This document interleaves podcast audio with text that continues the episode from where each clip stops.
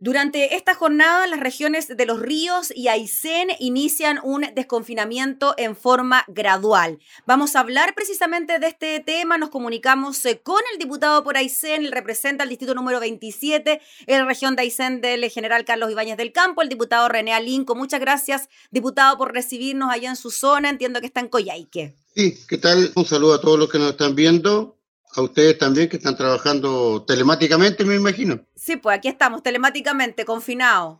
Yo llegué el día viernes acá a la región y estoy en, en cuarentena. Así que igual estamos tratando de hacer algo por la causa. Oiga, diputado, ¿qué le pareció el anuncio que hoy día se concreta ya por parte del Ministerio de Salud de que comience este desconfinamiento gradual en la región de Aysén, también en la región de Los Ríos? Al parecer, la información llegó un poco por sorpresa, no se habría informado a las autoridades locales, como el alcalde de Coyhaique, por ejemplo. A ver, primero yo voy a hablar por la región de Aysén porque no, no, no, no, no he ido ni pasado por la región de Los Ríos. Sí, claro.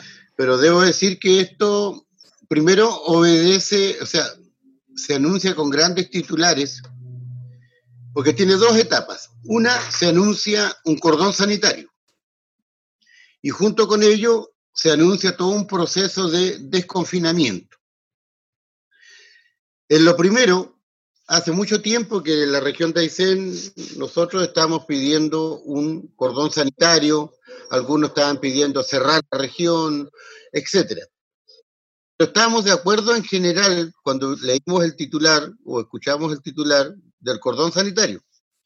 Pero cuando empezamos a revisar en qué consistía este cordón sanitario, nos empezaron a surgir dudas y después esas dudas se transformaron en desconfianza.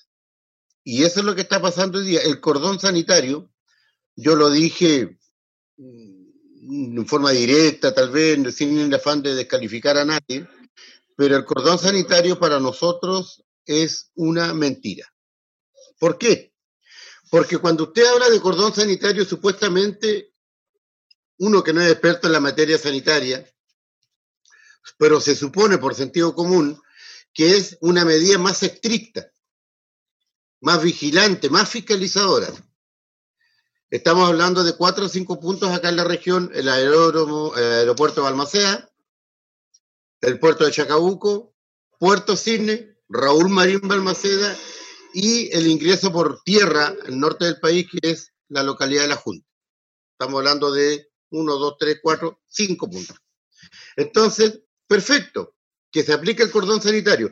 Pero cuando leyendo el documento firmado o emitido por el ejército, que es la Oficina de Comunicaciones de la jefatura de la defensa de región de Aysén, porque firma, eh, firma una instancia, no firma el general en jefe de la zona. La verdad es que tendría que firmar el general en jefe con nombre y con apellido. Si usted me pregunta cómo se llama el general en jefe de Aysén, todavía no sé cómo se llama. Entonces, este es un documento que debe llevar la firma de la persona responsable. En este caso, creo que el general de la zona. Y leyendo este documento, y en el punto 2 plantea lo siguiente, voy a leer textualmente, dice. Sí, por favor, diputado. Solo podrán cruzar a través de los cordones sanitarios que se establezcan aquellas personas que estén en posesión de un salvoconducto individual. Está bien. Dan algunas razones. Se le muere un familiar. Hay gente, mucha gente, más de 2.500 personas al año que viajan al norte del país para asuntos de salud, de medicina otros que los pilló esta cosa por allá, que tienen que venir, perfecto. O que los trasladaron del servicio, vienen a trabajar acá, ni un problema. Pero lo otro que nos preocupa es, dice, permiso de desplazamiento colectivo o permiso único colectivo. Y ahí es donde entramos en, en desconfianza y nos paramos un poco a las coloradas porque eso dice claramente de que se autoriza a grupos de personas pertenecientes a empresas y se le entrega un salvoconducto colectivo, o sea, grupal. Estamos hablando de la industria del salmón que trae mucha gente de afuera, las salmoneras. Hay algunas obras viales, por ejemplo, para el sur de la región, en el sector del Jofré, en la carretera austral. Hay una empresa, no recuerdo el nombre ahora, pero tiene más de 200 trabajadores en un campamento viene gente de, de, de, Rancagua y otras localidades del país. Y eso mismo es con, la, con los permisos únicos colectivos.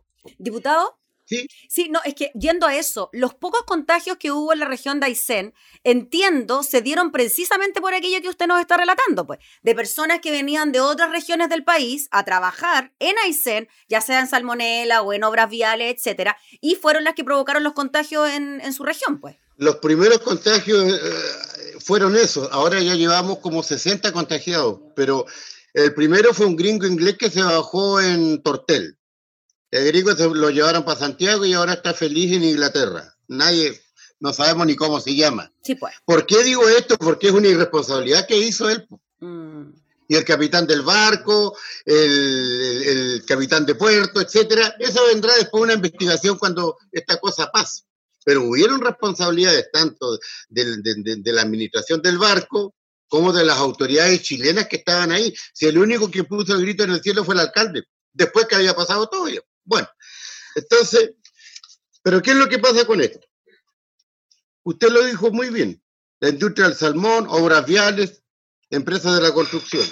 A nosotros, los aiceninos, los habitantes de la región, cuando hablo de aiceninos no solamente hablo de la gente que nació acá, sino gente que vive acá también, mm. que tiene los mismos derechos nuestros. Se nos obliga a hacer una cuarentena, porque hace anteriormente acá se había decretado una cuarentena eh, preventiva. Yo en este momento estoy en cuarentena porque llegué hace tres, dos días acá. Sí, claro. Y me parece bien. Pero seamos prácticos. Una empresa normalmente vienen 30, 40, hasta 60 trabajadores por día.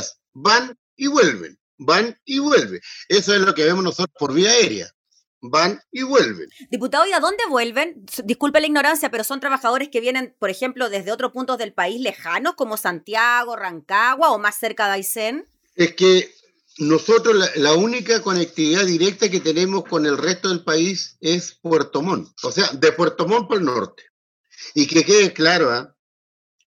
nosotros no estamos en contra de los trabajadores que vienen con mucho sacrificio, pero hay que dejarlo en claro, con mucho sacrificio. En estas condiciones dejan a su familia, a sus hijos, mm. esposas, padres, en fin, solo. Igual tiene que venirse acá a ganarlos por otro, ¿no? que se entienda bien. No es un chauvinismo ni mucho menos. Sí, sí. Pero esta gente se va a sus lugares y después de un plazo de 14, 15 días vuelven acá. Según este documento tendrían que hacer cuarentena. Supongamos, le decía adelante yo a una periodista del canal, de la Cámara, ¿qué pasaría? ¿Usted cree que una empresa, cualquier empresa, salmonera, vial, de la construcción, etcétera, va a tener 30 trabajadores 50 trabajadores acá en la región de Aysén en cuarentena, dándole comida, pagándole el alojamiento, pagándole un sueldo y revisándolo permanentemente en, durante 15 días. Eso es imposible. O sea, diputado, podríamos decir, o lo decimos tajantemente, usted llega a Aysén desde Valparaíso, pasó por Santiago, tomó un avión, hace cuarentena, 14 días encerrado en su casa, pero los trabajadores que van a Aysén precisamente a trabajar imposible que hagan una cuarentena, van a ir directamente a sus lugares de trabajo. Imposible. ¿Qué es lo que dicen los empresarios del salmón y otros? De que esos trabajadores van a hacer o están haciendo cuarentena en sus lugares de trabajo. Eso es mentira. Por eso es que yo hablo, con el respeto de los que redactaron estos documentos, que este es un una eh, un, cordón sanitario mentiroso. Y esa es la primera parte. Y ahí yo me comuniqué con el ministro de Salud, el cual agradezco su gentileza, nos atendió muy bien y se comprometió a revisar mm. con detalle y con calma la situación de Aysén. Porque este documento oficial no fue hecho pensado en Aysén. Porque aquí entramos a la otra etapa, al desconfinamiento. Oiga, diputado, sobre eso le quería preguntar, porque fíjese que leía las declaraciones del alcalde de, de Coyhaique y llama la atención ciertas medidas que se anuncian para Aysén, desconociendo un poco incluso el clima de la zona. Por ejemplo, se habla de deportes al aire libre, cuando se dice que allá el único deporte que se practica es voleibol, básquetbol y baby fútbol, porque son eh, en, lugares cerrados, porque ahora ya hay nieve en el sector, por lo tanto es bien difícil hacerlo en lugares abiertos. Entonces se dice que las medidas no se tomaron pensando en lo que ocurre realmente en Aysén. ¿Usted concuerda con eso? Sí, concuerdo con Alejandro Guala, porque primero, al parecer, los alcaldes están reclamando que no fueron consultados. Y usted sabe, igual que yo, que la primera instancia política donde recurre el ciudadano, el vecino, es el municipio. Eso es lo primero que recurre. O, va a golpear las puertas de la municipalidad. Y al parecer, por lo que dice Guala y otros alcaldes, no fueron consultados sobre esto. Pero mire, si esto es tragicómico, porque dentro del punto del desconfinamiento, que no lo tengo acá, pero salen varias, como seis ocho, u ocho exigencias sí, sí. o anuncios. En el desconfinamiento, por eso que yo separo este anuncio en dos, dice, podrán asistir a cines, teatros y malls. Y Aysén, no tenemos cine, parece mentira, pero no tenemos cine, tuvimos antes no tenemos cine, no tenemos teatro, nunca hemos tenido teatro, y tampoco hemos tenemos molde. Entonces, yo le decía al ministro el otro día, el jueves, cuando me reuní con él, en broma y en serio. Es como tragicómico, ¿no, diputado? En verdad, es como. Por eso, tragicómico. Ese día, el jueves, cuando me reuní con el ministro, le dije: ese punto, ministro, se lo regalamos. Lo vamos a aceptar 100%. Tráigame un mall, tráigame un teatro, tráigame un cine, Entonces, yo digo, eh, por eso es que el día de ayer me comuniqué con el ministro eh, por otras situaciones, después nos whatsappiamos y, él se comprometió a revisar en detalle y con calma, textual me dijo. Y yo espero él porque afortunadamente la actitud del nuevo ministro de Salud es una actitud bastante, digamos, comunicativa, y yo espero que escuche las demandas nuestras.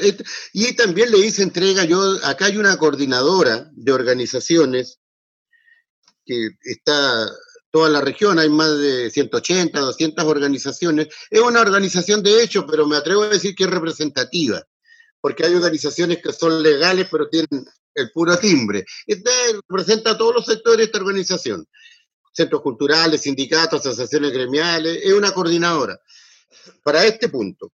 Tampoco fue consultada, entonces esa es la preocupación nuestra, porque el desconfinamiento tiene que ser muy detallado lo que me sirve acá, o sea, lo que sirve en plan del de desconfinamiento, que puede, digo yo, servir en la, región de los ríos, a lo mejor acá es inaplicable.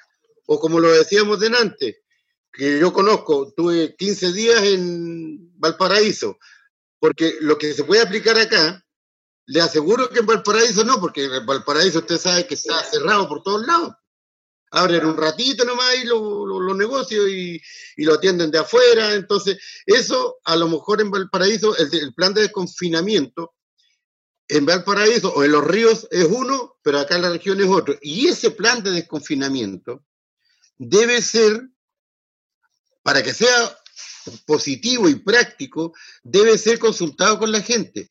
Eh, hay algunos que pretenden cerrar la región. Yo no estoy de acuerdo en cerrar la región porque no se pueden paralizar las cosas productivas, guardando la seguridad sanitaria, que es lo primero.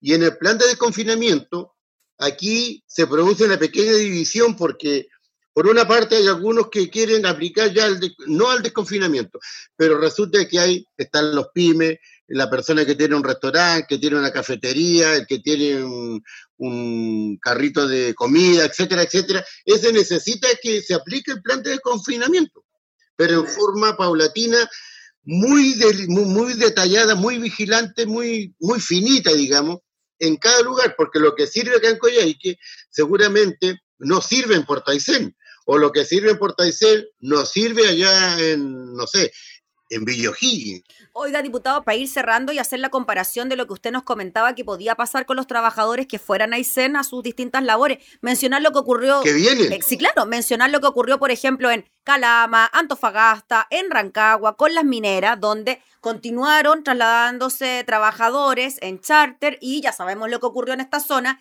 y la cantidad de contagiados que hay en Codelco. Entonces, quizás tomar como ejemplo aquellas regiones para evitar que esto vuelva a ocurrir en el CEN en, en Coyhaique, en su zona. Mire, yo le decía al ministro el otro día y ayer igual hablé con el jefe de gabinete también, uno de los principios de la medicina desde que se descubrió la medicina es contemporánea, digamos, es la prevención. Y eso es lo que nosotros estamos apelando acá en Aysén, a la prevención. Nos ha ido bien. Nos ha ido bien, afortunadamente, gracias a Dios. Una, porque dos factores objetivos que siempre nos jugaron en contra, como el aislamiento, como el ser pocos habitantes, en este caso nos ha jugado a favor. Y también hemos tenido una razón subjetiva que es la suerte. Crean o no crean en la suerte, yo creo que aquí algún factor subjetivo jugó esto y nos ha tratado bien la gitana, digamos. Pero nosotros no estamos en condiciones, y eso es lo que discrepo yo y mucha gente con las autoridades regionales. La señora intendente, la señora Seremi de Salud y el señor director del hospital informan a Santiago que acá está todo controlado. Imagínense, en esos términos, yo se lo planteé hace dos meses atrás al ministro Blumen. Todo controlado. Nadie se atrevió en el mundo a decir eso todavía. Todo controlado. La intendente acá y las autoridades de salud han dicho eso. Y por lo tanto, eso es lo que se informa a Santiago. Y por otra parte, ¿cierto? Por otra parte, también acá eh, tampoco se toma, no, no tenemos los insumos, la infraestructura para enfrentar una mediana, mediana explosión sanitaria. Palabras de algunos médicos que no, se, no lo han dicho justamente públicamente para no asustar a la gente, en fin, pero el colegio médico de la región tampoco está de acuerdo con algunas medidas que se han tomado.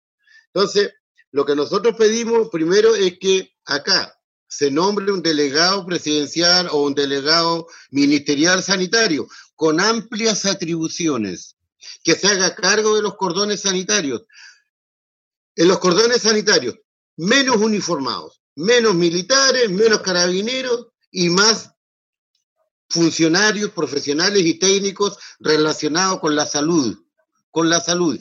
Y este encargado sanitario, ministerial o presidencial, que no puede ser ni político, no puede ser ni funcionario público de estos de confianza de los gobiernos y tampoco un formado. Tiene que ser, ojalá, un médico, una enfermera, un enfermero universitario, en fin, gente que tenga los conocimientos para este tipo de cosas. Obviamente también tiene que estar los militares ahí por cualquier cosa, usted sabe que de repente, pero fundamentalmente eso. Yo lo único que queremos ahora es eh, hay una reunión, no sé si hoy día o mañana, con el ministro a, través de Zoom. Se está anunciando que va a venir el ministro de Salud, parece que no va a venir él, va a venir la, la, directora nacional de Seguridad Ciudadana, el ministro de Defensa. La verdad es que nosotros no queremos acá que venga la señora de Seguridad Ciudadana ni el ministro de Defensa. Si no estamos en guerra, no tiene nada que hacer espina acá. Acá nosotros queremos la presencia del ministro de Salud y que se reúna, ojalá, con la gente, porque vienen, bueno, como pasa en todas las regiones, vienen los ministros, lo agarra la intendenta, los seremis, los gobernadores, y, ahí le cuentan su verso. Entonces, nosotros entendemos que la situación acá es difícil y delicada. Prevenir, eso es lo que queremos nosotros. Y para prevenir, ¿quién conoce mejor la situación de la, de la población, de los adultos mayores? Es justamente la gente y los dirigentes sociales. Y es más, Aquí ya, ustedes saben, en la última sesión en el Congreso se está hablando de un 20, un 25% de cesantía. Yo creo que acá también ha aumentado terriblemente la cesantía, para que la gente sepa. En Coyhai que ya hay tres o cuatro ollas comunes, en Puerto Aysén y otras localidades. Aquí, los dirigentes sociales nos llaman no solamente a mí, sino a otros parlamentarios pidiendo apoyo para las ollas comunes porque la gente ya no está teniendo comida para estas ollas comunes. Entonces, queremos simplemente en este caso sanitario que venga el ministro o que revise, como él nos, dijo, revise en detalle este, iba a decir bando, pero este, este anuncio, ¿cierto?, de la, del cordón sanitario y el desconfinamiento, porque estamos de acuerdo, tomar medidas, pero que sean considerando, obviamente, las, las condiciones objetivas de nuestra región y sus habitantes. Muy bien, pues diputado René Alinco, le agradecemos por el contacto, por eh, darnos cuenta de lo que realmente ocurre en eh, su región y también de las preocupaciones y aprensiones que existen en, en, su gente. Así que muchas gracias por el contacto, que esté muy bien. Un saludo a todos, que estén bien. Gracias, chao. Gracias, diputado. Era el diputado René Alinco desde Aysén eh, conversando sobre la situación de desconfinamiento para su región.